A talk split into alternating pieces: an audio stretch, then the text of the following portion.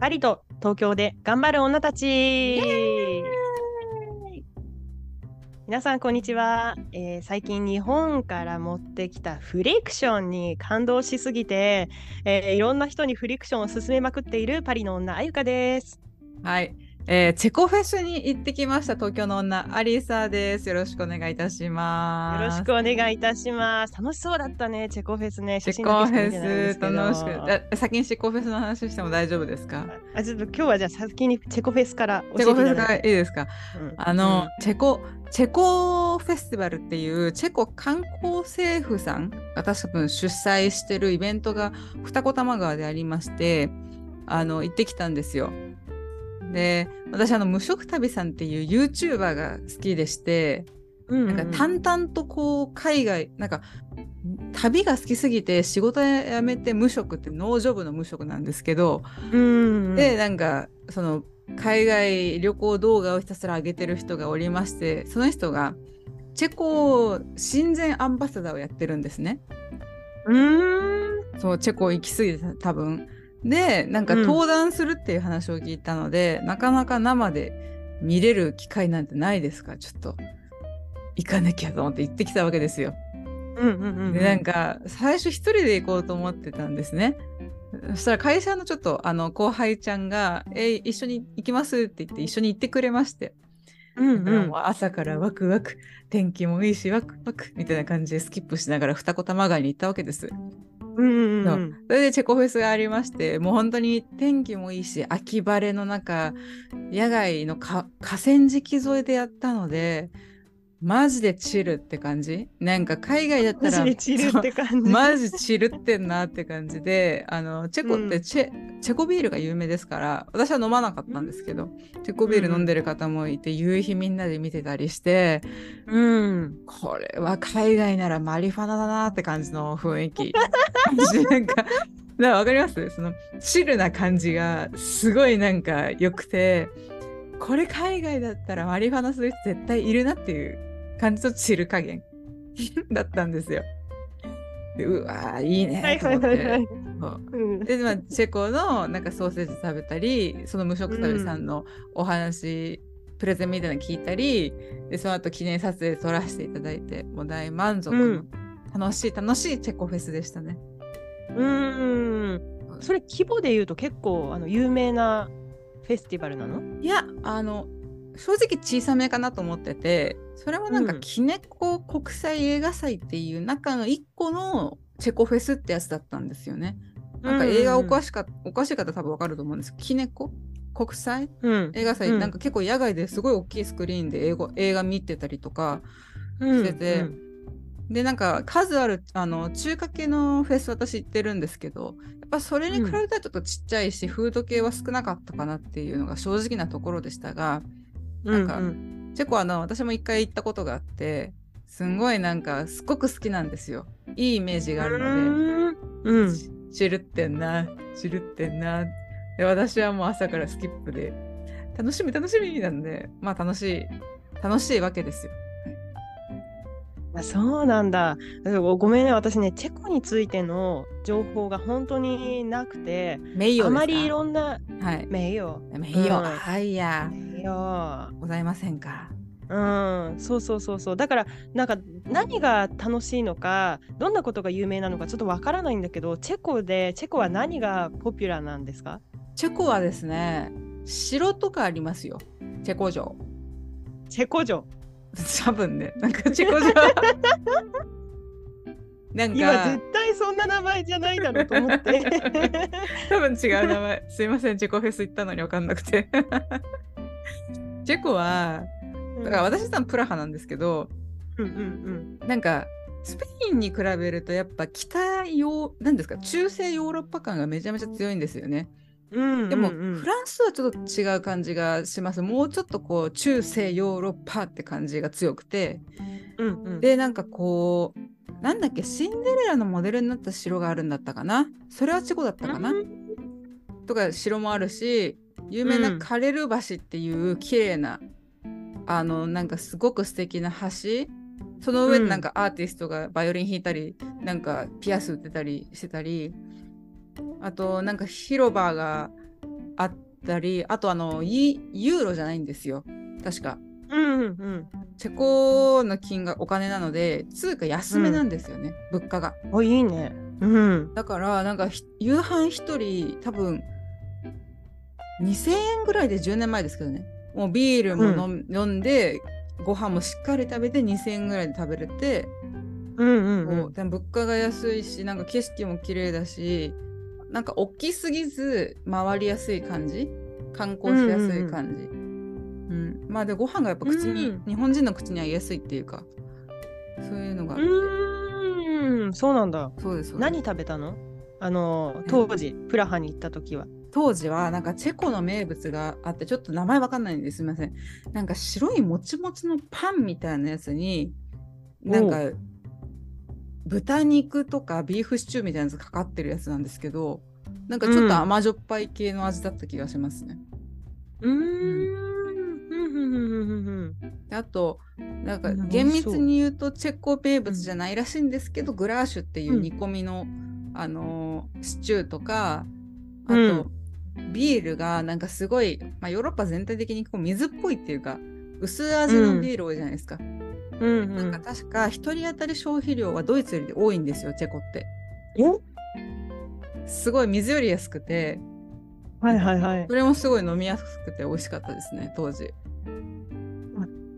そうなんだ。そうなんですよえー、なんか水よりビールが安いっていうともうなんかそこら辺に飲んだくれのおじさんが転がってるイメージがあるんだけどそういう街じゃなかった？全然。えそんなパイレーツな感じじゃなかったんですけどあの なんかお金なかったんで確か1泊15ユーロぐらいのドミトリー泊まったんですよ。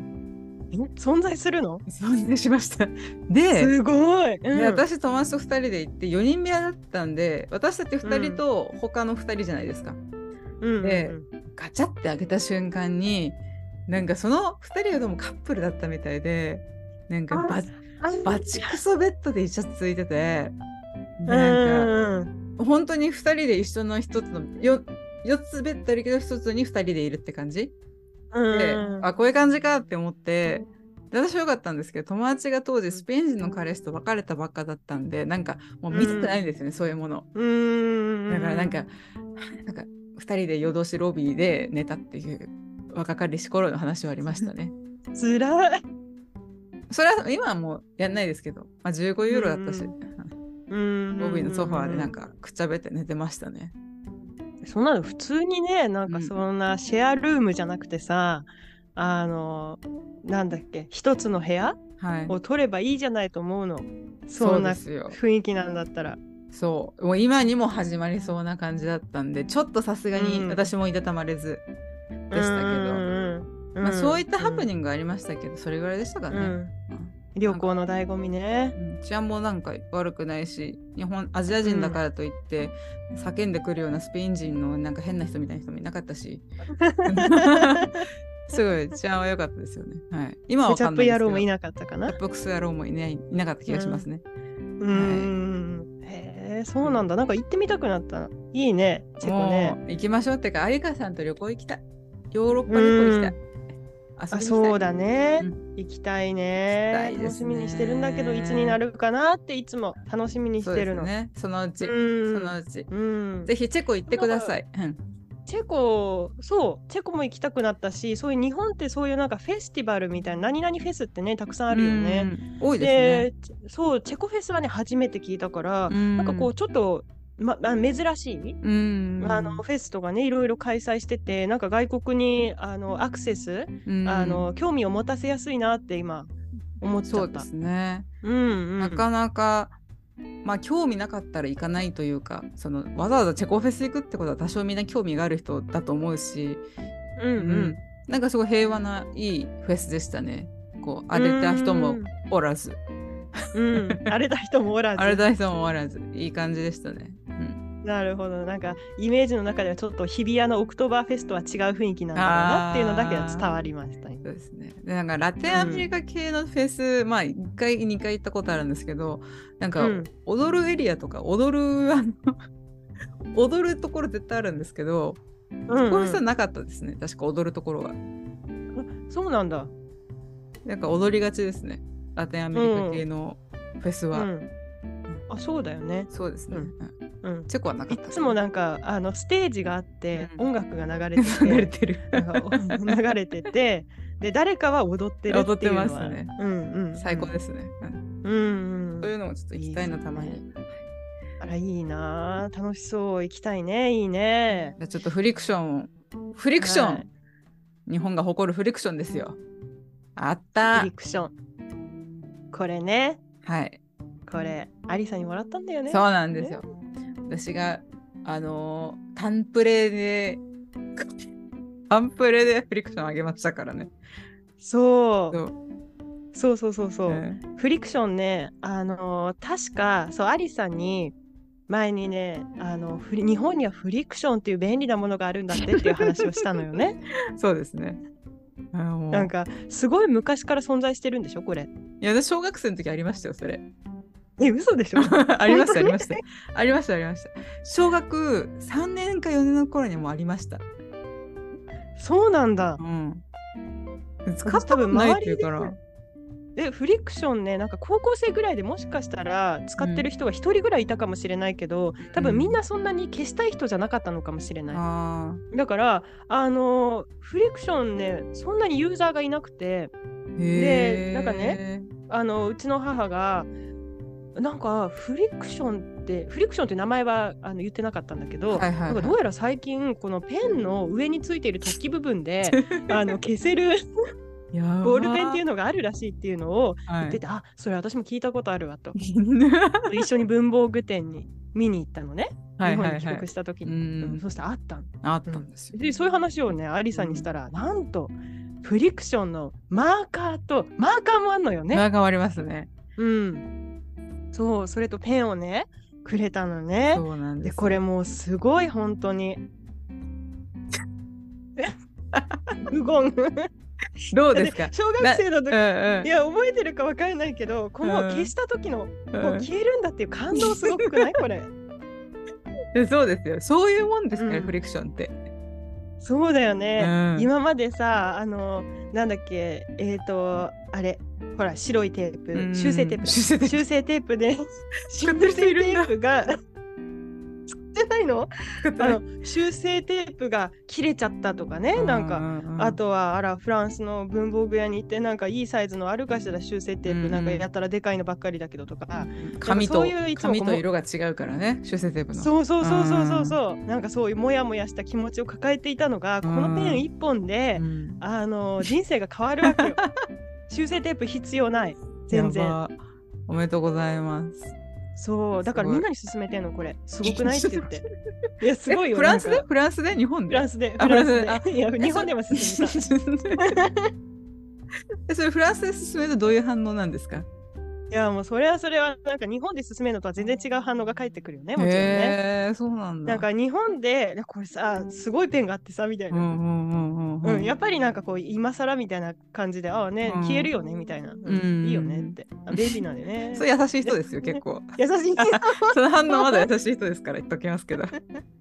そう優しい人優しい人。優しい人ですよね。ね。ね多分ね優しくない人はねなんか無言でね、はあって、なんか今更みたいな感じなんだろうけど、これでフランスでこうこれ営業した時はねはい。すごい。どんな感じ？どんな感じ？いやもう見てとまず、うん。私はひらがなで自分の「あ」って書いたわけあゆかの 「あ」って。でまずあひらがなこれひらがなって言うんだっていうとこから見せてね。であこれを ひらがなである必要はないけど。ないんだけど なぜかこう「あ」ってかあって書くなんだろうあって書くこれ試し書きするときにするよねいや、わかりすます、わかります。あですよね、絶対。うん。そうそうそうそうでそこはこう日本人の習慣が出てきて「あ」だろってね「あ」って書いてでその後にこの後ろのこう突起部分のね微妙に透明なところでうんこうするとうん。なんと消えるんですよっておお。みんなねこうってなるわけ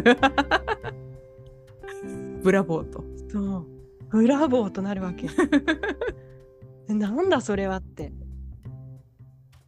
ないのかな、フリクション、フランスに。まああのフリクションがでも最近ねフランスの文房具屋もね10年前と比べるといろいろなアイテム売ってるから、うんあるかもしれない。だって日本のペンとかも売ってる可能性があるもん。でうんアマゾンなら売ってると思う、うん。けれどもこれのフルユーザーなんて見たことないよ。あーそうなんだ。だってさみんなさスタンダードはこのねなんかちょっとあの微妙なペンうん。ね微妙なペン、だいたい太さは0.5から0.7ぐらいのうん。ちょっと太めのペンでなんか書いて間違っちゃったら、うん。あ消すそのペンでぐちゃぐちゃって消す、うんうんうんとかね。そう。こういう中でまさか上のペンについてる上の突起部分でこすって消そうなんていうそんなアイディアはそんな習慣はないよね。えそれなんか TikTok って例えばフランス語字幕でフリクション実演したら、多分バズりますよ。本当に、いうんや TikTok するべきかもしれない。私フリクションに、うんジャジャパニーズマジックペンとかあのフランス語でやれば多分 大丈夫。フリクションさん私を買ってください。フランスで営業するのぜひで。ぜひお願いいたしうます。ん、これ結構ね間違える人多いからねやっぱりあの需要あると思うんで、これどんどんなんかかそう人に自慢していきたいなって。私はこのマジックペンを持ち歩いてんだって。なんか母にあやかさんが知らなかったんだよねフリクションのことって言ったら。うん。私も使ったことない一日来て。あーほらやっぱり、と思って。やっぱり。あまりないんですかねなんか。こうん。でもそのあのアリさんみたいにさその会社に働いてる会社員？うん。会社員はこれ結構フルユーザーじゃない？そう。まあでも私もあのカレンダーっていうんですか？手帳だけフリクションで他は使ってないんですけどね実は。あそうなんだ、うん。なんかインクの減りが早いしうんあの私は手帳が枠ちっちゃいのにずっとぐちゃぐちゃぐちゃぐちゃなるのが嫌なんでフリクション使ってますけど会社のメモとかはそれこそぐちゃぐちゃってやっちゃうタイプなのでうんだではないんですけどそうですね。まあでも結構文房具の感度が高い人って多くないですか日本人。多い、多い。うん、なんか知らん間に新商品出てるし。そうそうそうそうそうそう。すごいなって。あれすごいよね。うん。あとやっぱりあれかななんかあの漢字書くからかなあのすくごく細いの好きな人も多くない？確かに。細いですよね。芯が。細い。0.3とかありますもんね、あるあるある、ほら。細い、うん。うん。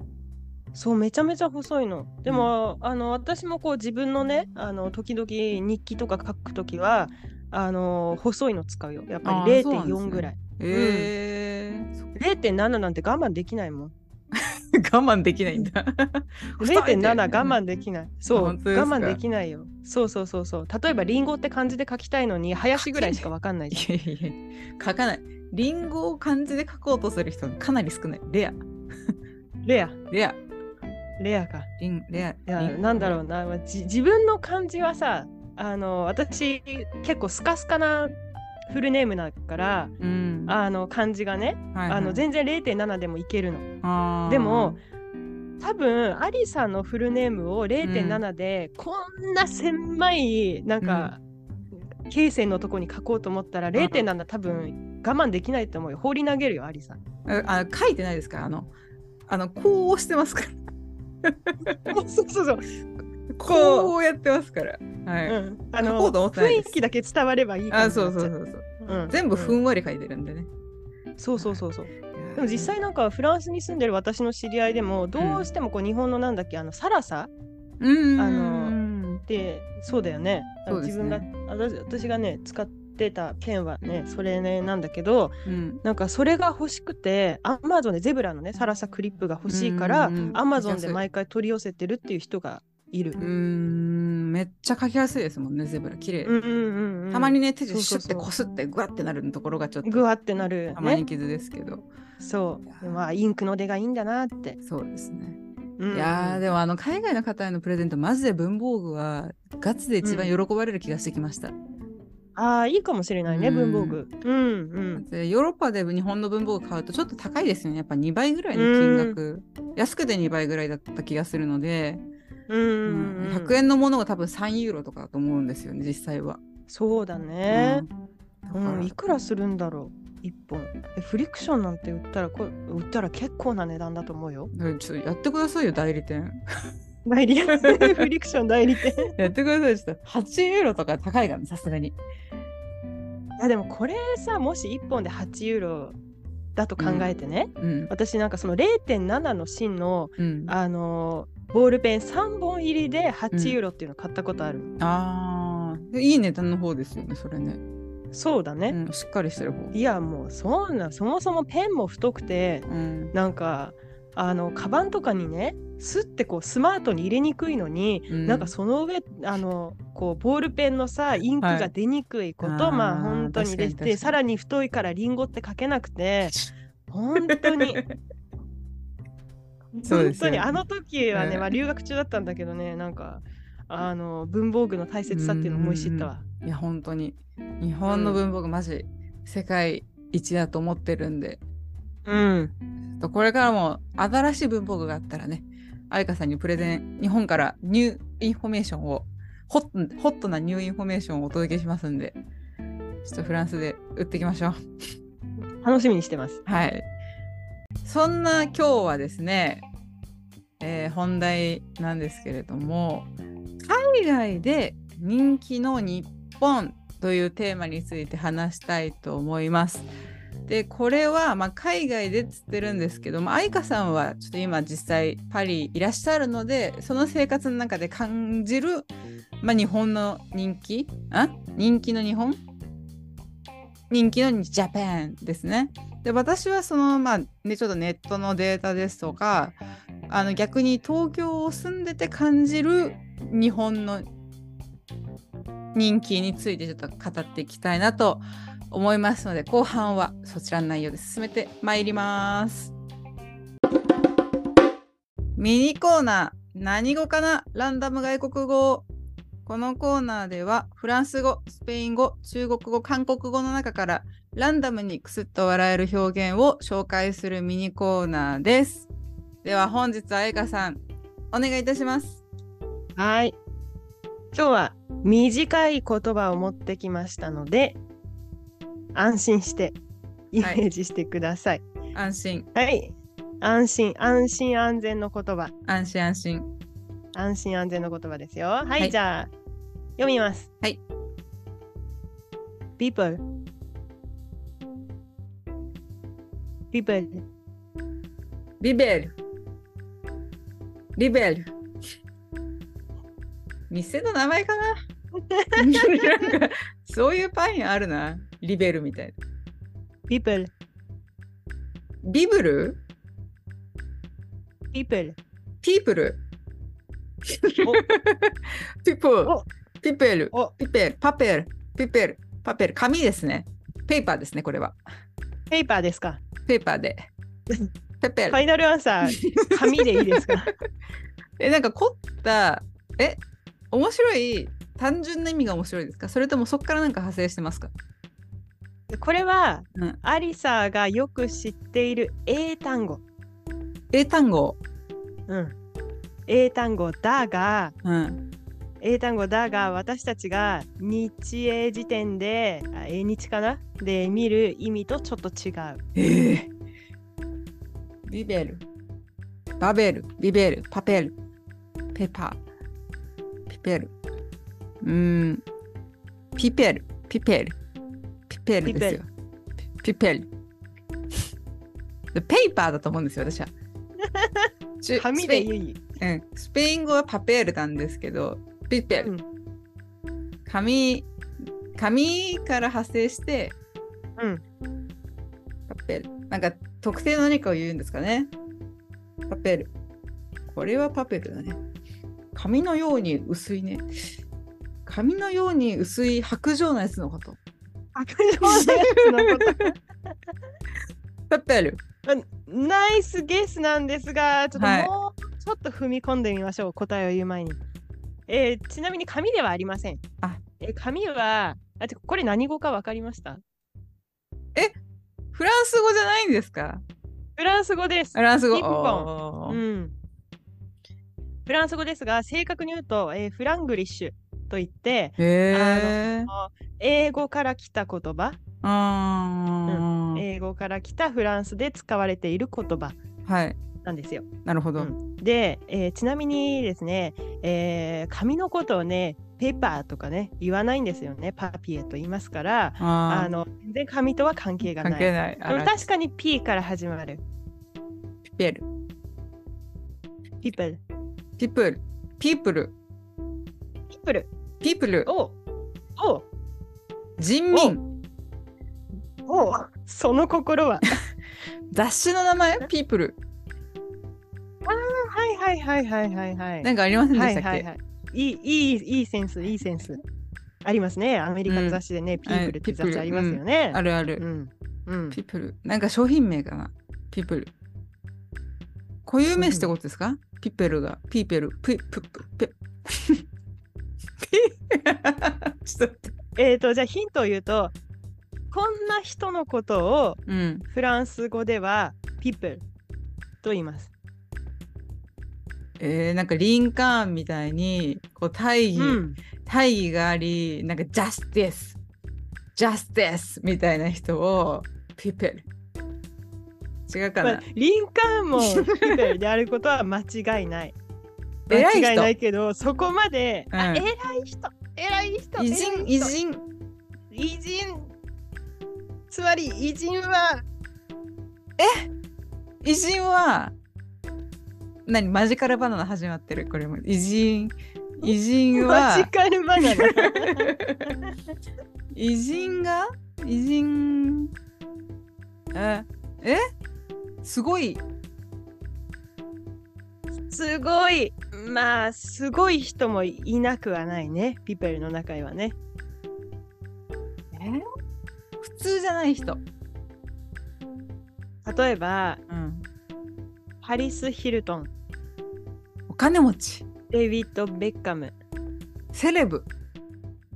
はいはいピンポン、えーセレブ、セレブ、セレブブって言ったけれどもね、日本のセレブとはちょっと違うかもしれません。えっ、と、つまりセレブリティ、有名人のことをはい。フランス語で people と呼ぶんですよ。えこれ、あの、英語の people から来ている言葉ですね。ー、ピポ英語のピポにもセレブリティって意味あるんですか、私ね、そこは実はちょっと未確認なんですけど、普通、英語で people っていうときは、あれだよね、あの人々とか人民とか、うんあのこう多数の人がね、うんうんうん、確かに確かに、うん。えー、なんでそうなったんだろう。ん、いやでもさ確かにさアリサがさっき雑誌って言ったじゃん。はあのアメリカの週刊誌でさそのヒューマンインタレストとかそれからゴシップとか専門的に扱ってる雑誌で People っていうのがあるので、あそうなんだ。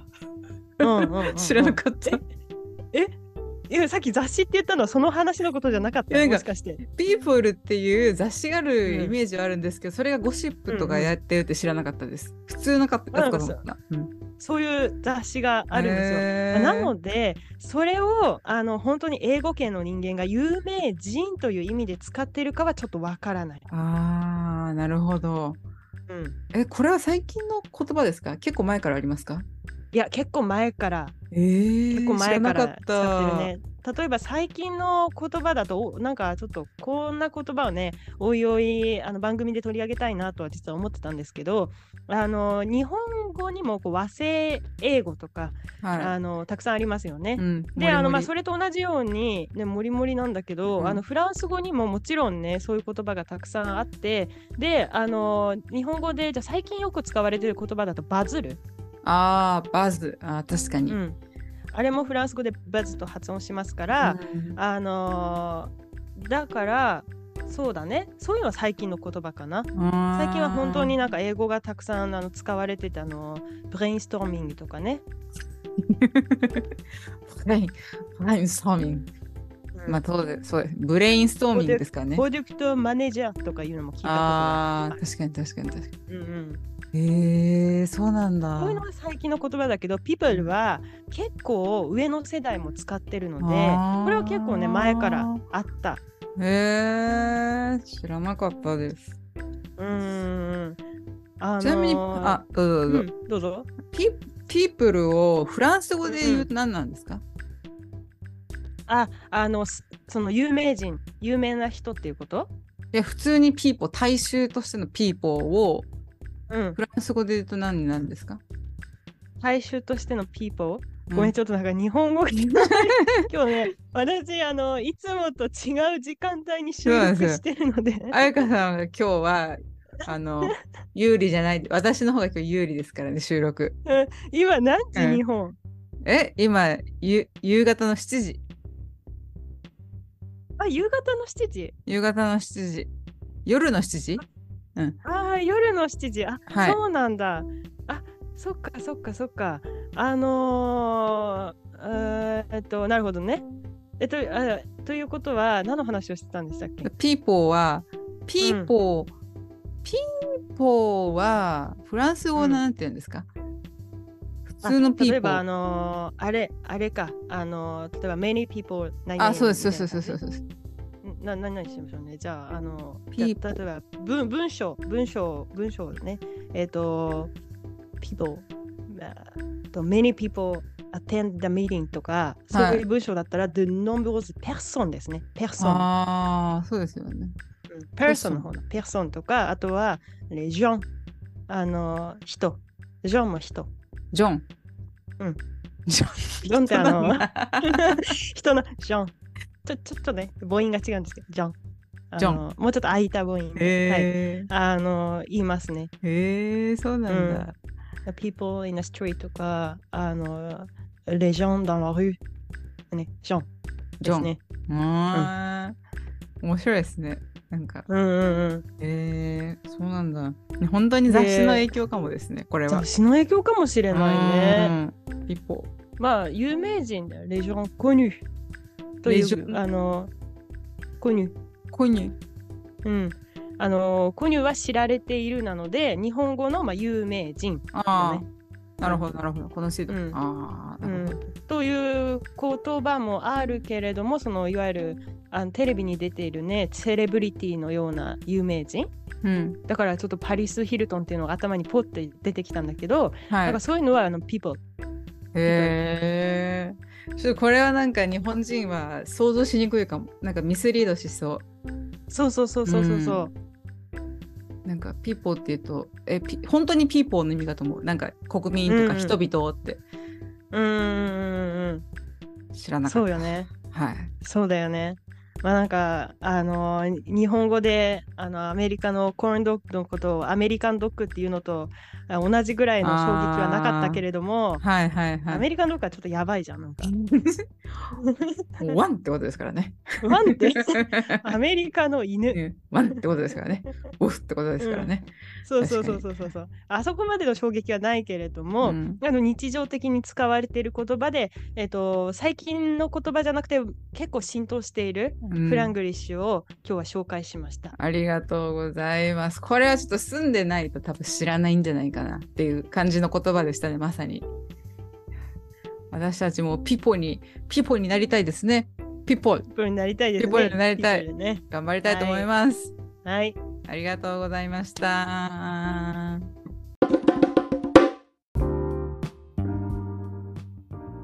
よし。はい。では、後半では海外で人気のジャパンについてお話ししたいと思うんですけど、まずはあゆかさん、えー最近なんかパリで、わー、日本って人気って思った出来事ありますか？あるよ。おもう、これはあるよ。ある？あの私はね、一番最近だと、あのー近所の公園にね、うん。あのー犬を散歩しに行ったのよ。で、ここよく行く公園なんだけど、あのいつも行ってるのね。うん。で、ただこうブラブラ散歩しに行ったら、なんとなんと、うんおや？向こうに見えるのは「鬼滅の刃」の コスプレイヤーと思ったわけ。え？うん。もうフルコスプレよ。ガチの？で、うんガチのえ、禰豆子。ねずこ。禰豆子。で、あの、着物を着ててね。うん。あの、そして、なんか竹を加えてはなかったけれども、竹をこう右手に持って掲げてなんか歩いていたわけ。へえ。ほら、なんか、すごい人が一人いらっしゃるなと思って、なんかその仮装でね、なんか散歩しに来たのかすごいなと思ったわけ。うんうんうん、でそして、まあ、その人がこう歩いていく方向に、まあ、私たちもねなんかこうついてうん行ったら、おやまあですよおやまあ本当にそこにはなんと100人以上のコスプレイヤーがいたの。すごい。それハロウィンとかじゃなくてですか？普通の？ハロウィンじゃなかった。そうそうそうそう。なんか時期的にハロウィンと思いがちだけど、ハロウィンよりね、あのちょっと前だったのへね。ーで、もうそれはそれはもうあのワンピース、ナルト、おーまあ鬼滅の刃、うんあとは何でしょうね。あの私そんなにアニメにすごく詳しいわけじゃないんだけど、あポケモンもいたわ。あの それはいいな。それは行きたい。うんそうでその集団があの見慣れたあのもうピュアフランスのパークにうん。こぞって集まってたわけ。それなんかコスプレイベントとかなんかジャパンエクスポとかそういうわけじゃなくて？じゃないの。あのジャパンエキスポは、うん。あの年に1回ね、えっとすごく大きなあのバッビッグサイトまではいかないけど、まあ、そういう感じのこうイベント会場みたいなところで、うん。あの行われるんだけれども全然そういう日じゃなくてそれ夏なので。うん。でそうじゃないの。でただコスプレだけのでそのフェスティバルみたいな感じでもない。うん、でコスプレイヤーたちがすごくたくさん集まっててわーってなんかうん。びっくりしたから近くにいた人に話しかけたのね。今日は何の日ですかって。てそう。で今日は何？の日日ですかって言ったらどうやらそのインスタで、うん。あのイベントをこう開催している人がいてね。あのイベント開催者がいてう、ん。でその人は定期的にジャパンピクニックという名前の,、えー、あかのわいい。イベントをね可愛いでしょ？でそれをかわいい。開催しているらしいのよ。えー、そうであの、まあ、メインはコスプレが好きな人。でその人たちはまあそのあのイベントの主催者のあのアカウントをフォローしてて、うん。で定期的に集まってコスプレイヤーたちがそこでこうピクニックしたり話したりとかねしているらしいの。でも本当にびっくりしちゃった。すごい。そう。なんて平和な、うんうんうん。えーでそれなんかもうそういうなんていうんですかこう出店とかがない本当に個人の呼びかけのイベントしてに,、にしてはめちゃめちゃ大きいなって思いますね。いやそうだよね。うん。大成功。うん。大成功大成功。でよどうやら話聞いたら1年にね23回ぐらい、まあ、その人だけでねあのしているらしくて。うん。うん、でもう彼らとまあいろいろ話してね、まあ、何せ私たちだけ、うん。あのコスプレしてなかったその中で。もうそれ以外みんなコスプレしてたから、あのもうもはやね何のこ何のコスプレって聞かれるぐらいよ。だって普通の格好だもん。いあの 確かに。散歩のコスプレみたいな散歩の普通の人のコスプレですっつって。そうそうそうそうそうそう、えー、すごそう。でやっぱりその中にはもうずーっと昔からねだから結構40代ぐらいの人とかもいたのよ。い。で20代ぐらいいからコスプレしてるけれどもやっぱり自分が若い頃はそういう文化があんまりなかったから、最近こういうイベントがねたくさん増えてきてあの嬉しいみたいな感じで、そうですよね。でもそうで日本も行ったことあるけどもう素晴らしいみたいな感じで、大好きっていうこうあのアニメ漫画はもうもちろんそれからなんか日本大好きみたいな人が本当にたくさんいてまさかこんな身近なところにね 私そのただの散歩コースにうん。日本ラバーズがいるとは、っていう感じ。でこれがね本当一番最近にあった一番最近あったことでした。すごいですねそれはなんか。うん。だって東京住んでてそういう場面あったことないかも。そのコスプレにせよ他の、例えば何ですか？なんかフランスの伝統衣装愛好家とかいたことないいし、それが100人規模でピクニックしてるとこなんて見たことないんでうん。すごいなって思いましたね純粋に今。そうだよね。多分日本だったら本当にその、あのーチェコフェスみたいな感じで、なんかフェスだよね。フェスの一部としてうん。あるのはわかる、うんうんけどこの愛好家が集まってうんうんそうやってこう楽しんでいるっていうのはなかなか見る機会がないから。ーないですねあんまりね。んすごいな。なんかちょっとデータ調べまして、うん。あのハフハフポスト？うん。合ってるかな？さんの、うん。10月5日の記事なんですけれども、うん。えーアメリカの大手旅行雑誌コンデナストトラベラーによると、えー世界で最も魅力的な国ランキングの結果2023年度バージョンが、まあ、発表されたと、えー日本政府観光客が言ってますと。で、うんそのランキングによると52万人以上の読者が選ぶ、えーチョイスアワードで、えーとなんと日本はですね何位だったと思いますか？2位。なんと2023年1位です。おー、すごい。そうなんだ。はい、2022年は惜しくも2位でちょっと1位がどの国かわからないんですけれども今年はなんと本当に1位になりましてで、うんこの2023年の訪日観光客も過去最高の、えー数になっていると。うん、で同じそのチョイスアワードの中での世界で最も魅力的な街の部門でも、えーと東京が2位ですね。1位がシンガポール。2位が東京という、まあ、街単位でも選ばれているというあの、うん。本当に新しいデータがございましてうん、なんかへーってちょっとびっくりしましたね。え実際にさ、どううあの、アリスは日本にいて、いや、観光客増えたなとか、うんすごい日本好きな人が増えたなとか、そういうイメージある？まあもちろんその観光客前からいますし、うん。あのまあ、多いなって気はするんですけどうん。なんかそれがそんなに人気なんだっていう驚きは実はありますね。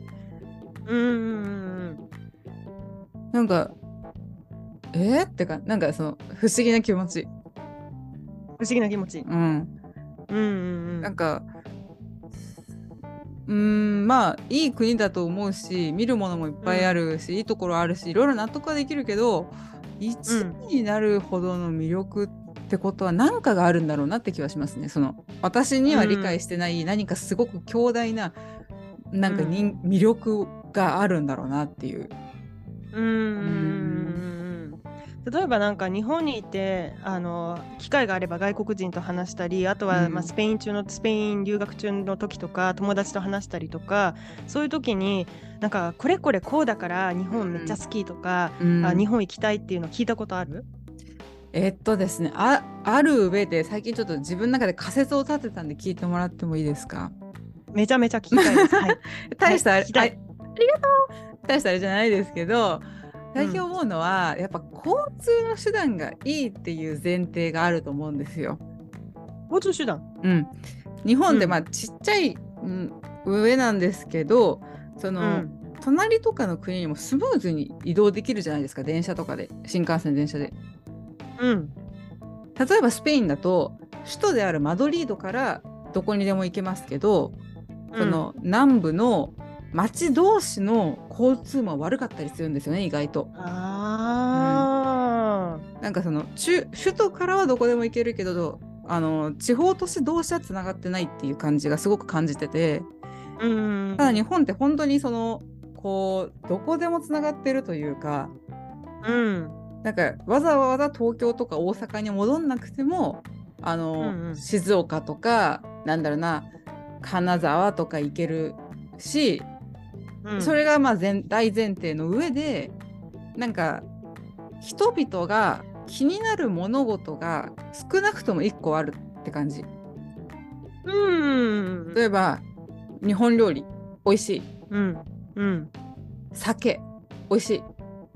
うん、最近はワインもある。アニメある。うーん、アイドルもいる着物、うん伝統文化みたいな感じで全部は当てはまんなくてもどれか1個は当てはまる人が多分いると思うんですよね。ああ、うんそうだね。うんだか、らどれか1個はなんか自分も興味があるものがあってかつ日本国内ですごく移動がしやすいから日本旅行行きたいんじゃないかなっていうのがこれ私の仮説です。うんうんうんうんうんうん。そうだね。あの便利だよね。便利。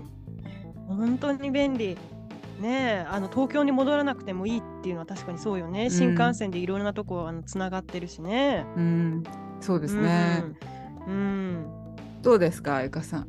なんでこんなに人気なんだろうとか、こういうところが人気なんだろうなとか思われることありますか？思うしかないよ。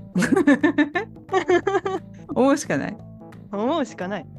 本当に多岐にわたって。あのまあ、まず私がその住んでいるフランスっていうのはあのヨーロッパの中で一番漫画が読まれてる国なのね。へえ、そうなんだ。うん、それで、まあ、少し前のデータに2017年ぐらいのデータになるかもしれないけれどもあのヨーロッパの中で一番日本語を勉強している人が多い国、なのよ。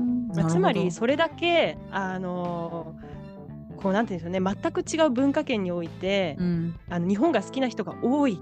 とにかく多いの。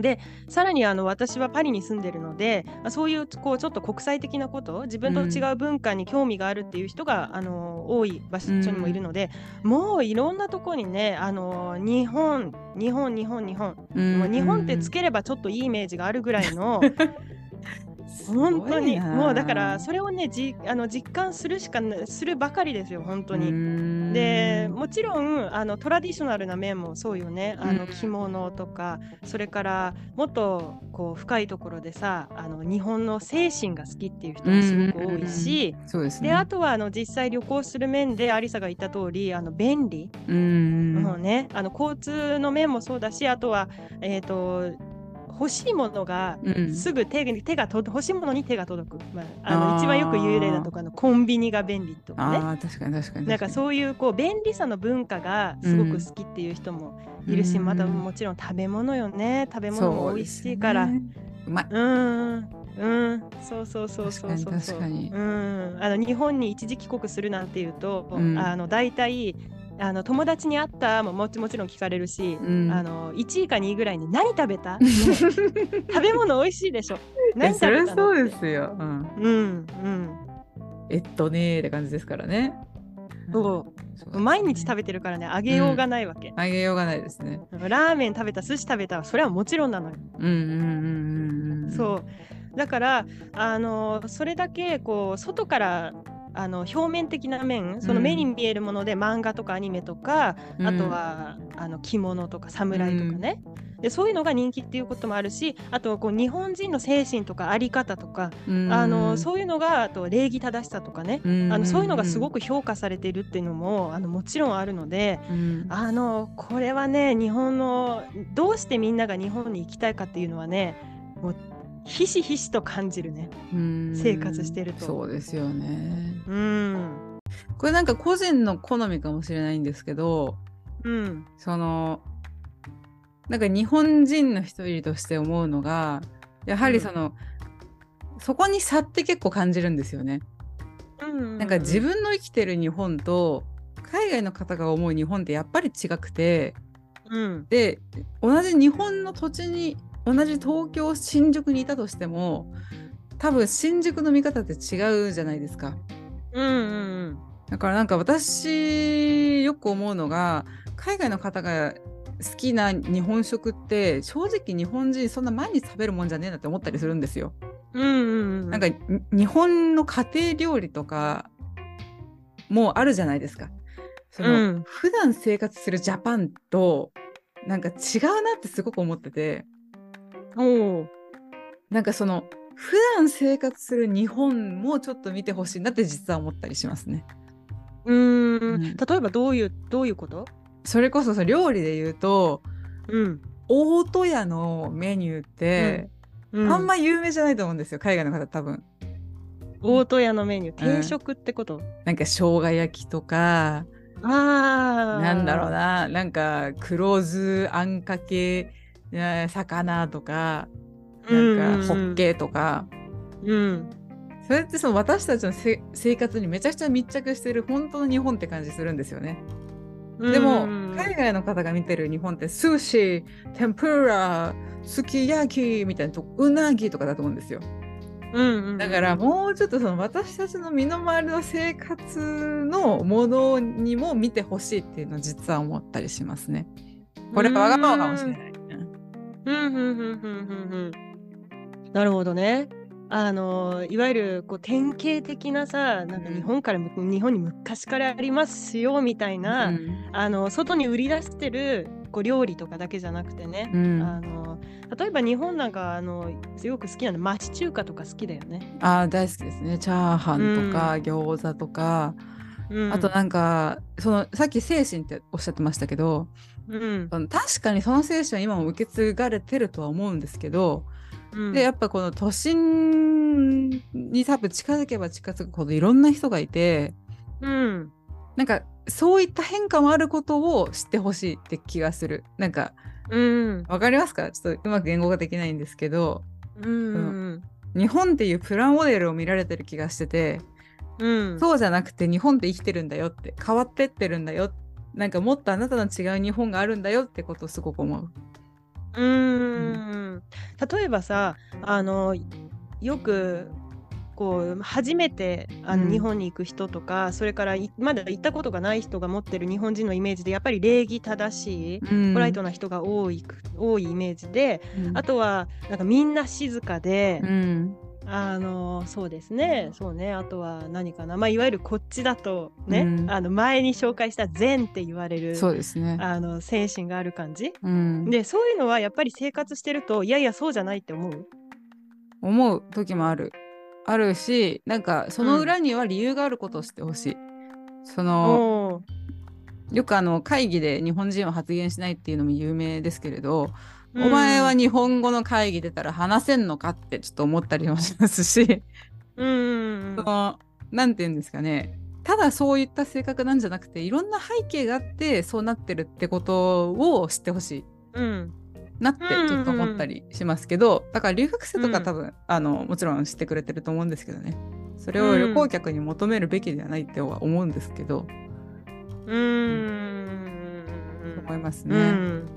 うんうん。そうそこら辺ちょっとい結構あれだよね。思うとこがある、ある場所だよね。そう。例えば、うん。日本は社畜文化がまあうん実際にありまして、過労死とか言いますけど、その一方でも私の環境だとかなりその休み取りやすかったりそれこそうん。中抜けして病院とかお子さんの行事とか行ってる方もすごく多いんですよね。うん。なんか一括りにその日本はなんかその尽くす精神があってとかそういうわけじゃなくて、いろんなところでギブアンドテイクしてるっていう背景もあることをちょっと知ってほしいなとか。うんうんうんうんあー確かにその、うん、そうだね。あのさっきこう並べたすごくこう、うん。ポジティブな面以外のとこからだと、まあ、最近よく YouTube とかでいろんな情報で得てる人もたくさんいるので、うん。いや日本はなんかサラリーマンの生活が厳しくて、うん休みも少なくてうん。みんな働かなきゃいけなくてでストレスを抱えてるから、うん。あの過労死とそれからね、あとねえー、とこれは仕事のジャンルじゃないんだけど引きこもりって、特に引きこもりなんかもうあの引きこもりっていう言葉で使われてたりするのよジャーナルの中でね。ねだからあの日本の社会社会についての話になると特にこの過労死と引きこもりっていうのはよく使われてて、だからそれはあの日本のネガティブな面としてね見られていることがあるから、でそれをあの原因はなんか一括りにして日本はみんな我慢するからっていうふうにそうそうそうそうあの報道されているのを見ると確かにやっぱりちょっとねあの理由とかあまり深いとこ分からずに書いてるなっていうのは思うよね。そうですね。だからうんそれをその、なんかまあこうやってね1位とかになってるぐらいですからあのやっぱうん。強いと思うんですよね、こういう国だって見られる力がね、だからそれに対してちょっと反発してるっていうだけがまた中二病みたいなこと言ってますけど私。そうそうまあそうでもさうん。その、そのさあの時々ねやっぱりきあの聞くん聞くことがあってうんあの私は今日本に住んでないからもちろん日本に帰るとすごく魅力的な国に見えるわけよ。うんうんうん。で改めてこうよあの良さが分かったりするからそういう話をあの外に意識が外にだけ向いてる人にあの話すといやいやとんでもない。なんで日本がそんないい国なのか全然分からないって日本在住の人はやっぱり言うことがあるんだけれどもだからそこにちょっとこうギャップがねあの生まれるとこあってあのやっぱりそのランキング1位になったりするっていうのはやっぱりそれだけの理由があの、うん。あるとは思うのよ私はね。ね。もちろんあの実生活っていうのはどこの国にいたって全てあうん。の幸せっていうのはすごく難しいわけだから、うん。だからね日本人は日本人として難しいところがね生活の中であるっていうことはあるんだけれども、うん。そうですね。そう。だからなんか、まあ、でも私もこの間香港に一人で行って、あの、エコバッグあゆかさんにお渡ししたじゃないですか。うん、香港、香港みたいな。めちゃめちゃ可愛いのあれ持ってるあれも、ありがとうございます。あの、うんシティスーパーっていう香港でなんか、いうすごいちょっと高級スーパーみたいなところで買ったんですよ。多分、うんうん紀ノ国屋みたいな、成城石井みたいな感じなんですけど、うんでそこで私、香港の食べ物のお土産探したんですけど、うん本当に少なくてあのマジで日本製品が本当に半分を占めてるって感じだったんですよね。特にお菓子系とかは、うんだからそれだけそういうのから見てもあ台湾でなんか北海で北海道店やってることも見ましたしうんすごいなっていうのもやっぱ海外旅行でそういうの見てから受け入れられたかもしれない。うんうんうんそれはそう思いますね。うんそうだね。ううん。ん海例えば海外旅行もしたことなくてなんか日本から一歩も出たことがななかったらあのその良さってあんまり分かりにくいよね。だって当たり前だもん、ね。うん、そうですね。うん。いやねえ本当に、まあ、あとは最近観光客が増えたっていうのはやっぱりコロナ中に日本に旅行に行けなかったっていうのがやっぱあるんじゃない、そうですね。なんかその間に聞いたのはこういろいろなネットフリックスの作品とかでもちょっとバズったものが多かったからより日本に行きたい人が増えたっていうのを聞いたのでなんうんうんかすごいですよね、そういうの誰考えてんだろう。なんかその訪日を誘導してる人たちいると思うんですけどそのん。ネットフリックスさんだけじゃないじゃないですか。いろんな人が訪日のこと考えてるじゃないですか。なんか実際にその効果出てるのはすごいですよね、マーケティングとして。あすごい、ううんん、すごいすごい。本当に。うん、ネットフリックスの威力ってやっぱりすごいよね。すごいですよね。入ってないんですけど、うん私。ああ、そっかそっかそっか。はいアマプラ派だっけ？アマプラでしか入ってないんですけど。うんうんうん。結構ネットフリそうネットフリ見てからあのコロナ中に流行ったものだとなんだ深夜食堂とかへあとーなんかねそのちょっとこう下町情緒あふれる日本のね感じ。うん。で、まあ、もちろん食べ物いっぱい出てきたりするのよ。あのうん日本のドラマだからね。うん、で なんかそれ見ていやなんか渋いないいなってこういうちょっとこうなんかあの京都とかね神社お寺だけじゃなくてなんかこう東京の下町みたいなとこも行ってみたいなっていう人も増えたっていうのも聞いたことがあるし、まあ、実際に私もコロナ中になんかえらい数のこあの韓国ドラマ見てるので そのさ なんかそれその影響でね韓国行きたいっていうの増えたっていうのもあの聞いたことがあるんだけど、ということはまあそれだけなんていうんだろうコロナ中にねやっぱりみんな家に引きこもってなんかいろんな、まあ、海外旅行したい欲も高まるし、それからねいろんなイマジネーションが豊かになるわけじゃない。でうん。そうするとやっぱりそれが募って解禁されたの去年だよね。去う年解禁された時に、うん。もう日本に行くぞってやっぱりなるだろうね。あゆかさんあの生徒であのあそういう理由で日本に興味あるのかってちょっとこう珍しいケースとかありますか？うーん。やっぱり多くはそのアニメ漫子供の頃にアニメ漫画見ていてうん。あの日本に興味持ったって一番最初はっていう人がすごく、うん。あの多くて、うん。でその後、まあ最近はねやっぱり YouTube とかたくさん見ていて日本人のあの生き方とかあとはもう何回も繰り返してる食べ物とかね、あのそういいうこうなんか丁寧な暮らしっていうのかな。なんかそういうのにすごく、うん、魅力があって行きたいっていう人はもちろんあのすごくたくさんいるんだけれども、少し珍しいパターンだとあの日本人も知らない日本についてよく知っている人、まあ、あの表面だけは日本人でもこう聞いたことがある何々道とかあるよね、なんかあの武道の中でもいろんな道があるし、でそれも私が聞いたことがない道とかね、で、えーそれからあとは神道なんか大学の時に神道はいについて研究してて、でまだ一回も日本に行ったことないけど 神道についてめちゃめちゃよく知ってる。これすごくねな。あの確かに神道の話ってなんかえれえ話なんだよな本当に。えだいからいやよくこ考えるとすげえなって話なわけよ。あー。です。いやえ 来いよって感じですけどね。あの行けよってさ 日本行けよって感じですけどね、なんかもうそんな研究してるんだったら、うん。そうそうそうそう。まあだからあのそういう人はまあこれからねようやく日本に行けるっていうわけで、そうですね。あの私と一緒にねあのうん。日本語を勉強してたりするわけなんだけれども、あのそういうなかなかコアな人もあのいるよ。でそういう人はあのやっぱりこうなんていうかな。あの外から見た外から見たというか外に日本が売り出している日本っていうよりは、うん。本当になんかどうやって日本人のその精神が出来上がってるかとか、うんあとはなんか儒教に関係があるのかとかね、うんうんうん、なんかいろんなまあ、そういうもっとふ深いところね。多分日本人があまり意識してないところうんうんうん。に目を向けて考えている人っていうのも結構たくさんいるね。なんかそれもうちょっと日本で伝わってほしいなって思いました。その私さっき言いましたけど、そういう興味持ち方してほしいって言ってるので、なんかうん。そういう人も増えてるよ、多いんだよっていうのをあの、うん。メディアとかで言ってほしいな。なんかじゃないとうん。日本人が日本を過小評価するのってそこにもある気がする。あ過小評価ね。どうせみんなアニメと漫画でしょって思ってるんですよ正直。うん。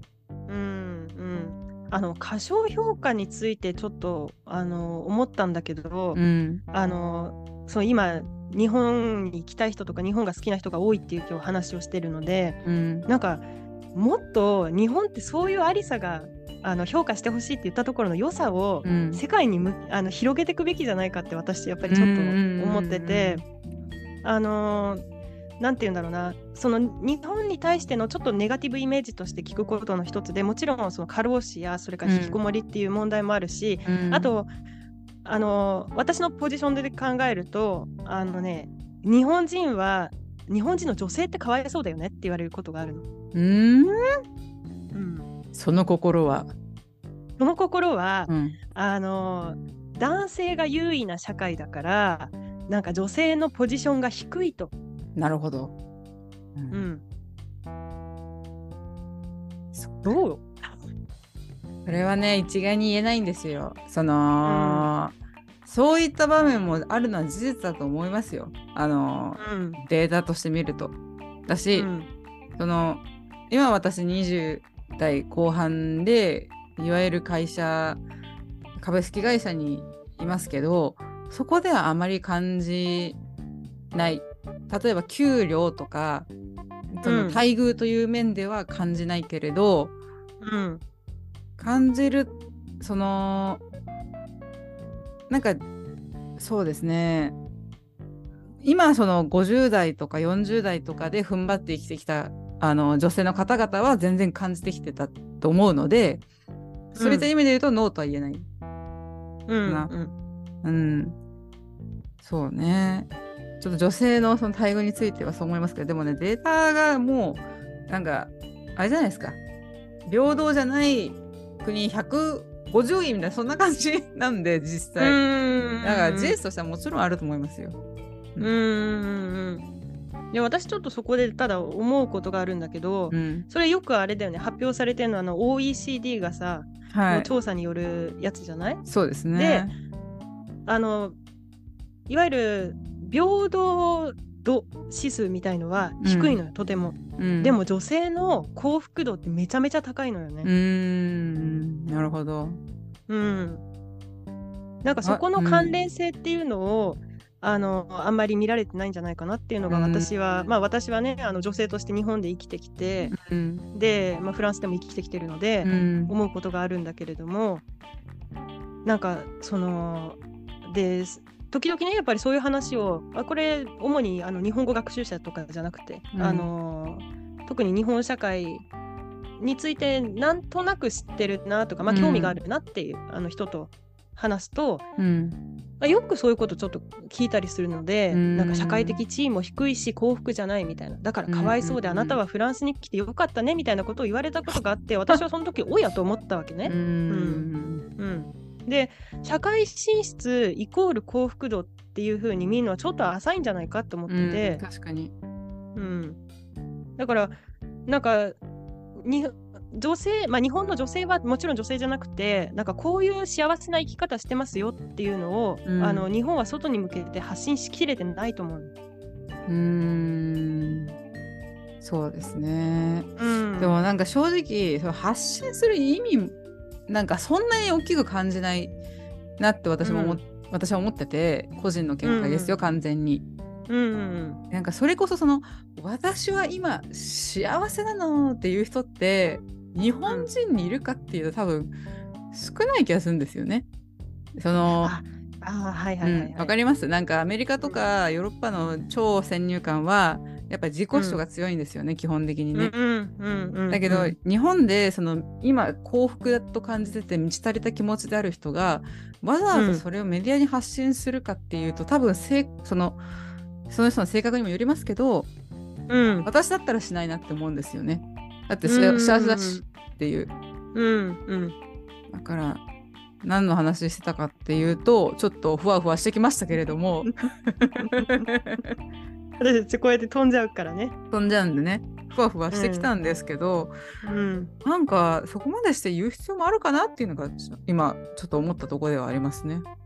あーまあひ必要性とか、うんそれで考えると別にっていうのはあるよね。うん、うん、あの SNS はなんかこうあそうでありたい自分とか見せたい自分を見せる場っていうのが一般的に言われているので、うん。なんかそこに書かれているキラキラした人とかすごくなんか私ハッピーオーラまとってますはいはいよみたいなのは必ずそうそう必ずしもそういうわけじゃないそうですわけだね。から、ううんん、うん。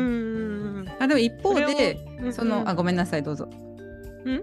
なんかい一方で、うん。そのなんか普通の女性がどう生きてるかっていうのはもしかしたら情報としてもうちょっとあの広まってもいいかもしれないですね。なんかそうやって幸福じゃないって思われてるのは、私わりかしひなんかハッピーに生きてるのでなんか違うなと思うので、普通に幸せに生きてますよっていうのは伝わってもいいかもしれないですね。うんうんうんうんそうだねう。んうん、まあなんか何よりあとはこの日本の何がいいかっていう点のもうもう一つプラスで言うと治安がいいっていうのあはあ間違いない。あのすごくあの魅力的なとこだと思ううね。ん。うん。そうですね。あのスペインのニュースっていうかスペイン語いや多分が英語もそうだと思うんですけど、なんとか殺しっていう単語がいっぱいあるんですよ。うん。その女の人だを殺すなんかだけの単語とかあるんですよ。フェミシーディオって言うんですけど、うんうんうんうん。なんか日本ってその単語多分なくてなんか、わざわざその誰を っていううん。ためのなんか単語はないと思うんですよね。うん。だからそこからもなんとなくこのやっぱ件数違うのかしら？とかねあっさいこと言ってますよ今。あっさいこと言ってるんで聞き流してほしいですけどちょっと思ったりはしますね。いやでも断然違うと思いますよそれは。うん。うん、それは断然違うよ。うんうんうん。うん。やっぱりその言葉が生まれる背景として、あのそういう事件がね、うん。すごく多発してるっていうのもあるので、うん。そうあのーそう決して私はフランスとかヨーロッパのネガティブなことをあの言うわけじゃないけれどもただあのそういうフェミシードについてはねとてもよく聞く。うん。そうですね。だからフェミニストよくフェミニストの活動が盛んっていうのはフェミニスト頑張らないといけないから。うんうんうん。うん。そうですね。うんまあ、日本もね頑張んなきゃうんいけないかもしれないけど多分ちょっと温度感違うなって今思いましたね。うんうん、そうだね。あの温度感も違うしなんか日本の,、まあ、あの社会構造もとても違うのでなんうん。かそこにこうヨーロッパ的なあのフェミニストのあり方とか、うん。そういう考えをそのまま持ち込むとそれはそれで違うとはやっぱりそう思う。しね。ただそういう人もすごくたくさんいいるので。る。うんう。ん、なんかそうそうそうそう、うんいや一概にねあの全く同じようにはちょっと言えないなっていうところも、ちょっと話 話を戻すとあの日本はいい国らしいっていう話を今日は確かしてるんですよね。あの確かなんかそんな私話をしてるなと思ってる。そうなんですよ。あのいい話してたんでうん私は今後も日本が1位であり続けるようにこの発信を続けていきたいと思いました。うん。そうですね。はい。今日すんげえ浅いのよ。だからこの活動を愛花さん続けていきましょうはい、そうしましょうね。前なんかあのいろいろなあのそれぞれねいろんな国に対して、あのイメージっていうのはあると思うしそのポジティブな面やネガティブな面が出てくるっていうのもねもちろん当然のことだと思うんですけれども、まあせっかく例えばこれから旅行するなら思いっきり楽しむのに尽きることはないですしね。本当に。うん、で、あのーまあ、最近、えっと、前の前の前の前の前のエピソードぐらいで話したちょっとねあの迷惑系 YouTuber とかもいるんですけどうん逮捕され最ましたから。近はねまた逮捕されました。うん、逮捕されよかっ。ましたた。よくやった。よくやった、本当に。イエイ。で最近またね、こうこうご迷惑な人が出てきたりとかして、あららってはやっぱり思うのよ。だけれども、これからもあのなんか日本のね、私たちがよく知っている、で私たち知らない文化もあるし、そういうのをよく楽しんで発掘して、なんか満喫してくれるあの訪日外国人の方が増えると、それはそれでいいなってやっぱりね、そうですねあの私は思いますね。魅力がたくさん伝わるといいなっていうところで、えー今日は終わりにしましょうか。そうですね。時間来ちゃってるんで。はい。そうですね。はい、じゃあ皆さん今日もお聞きいただきありがとうございました。えー、と本日のエピソードのご意見ご感想は記載のメールアドレスか各 SNS によろしくお願いいたします。はい、それではまた次回のエピソードでお会いしましょう。またねーまたねー。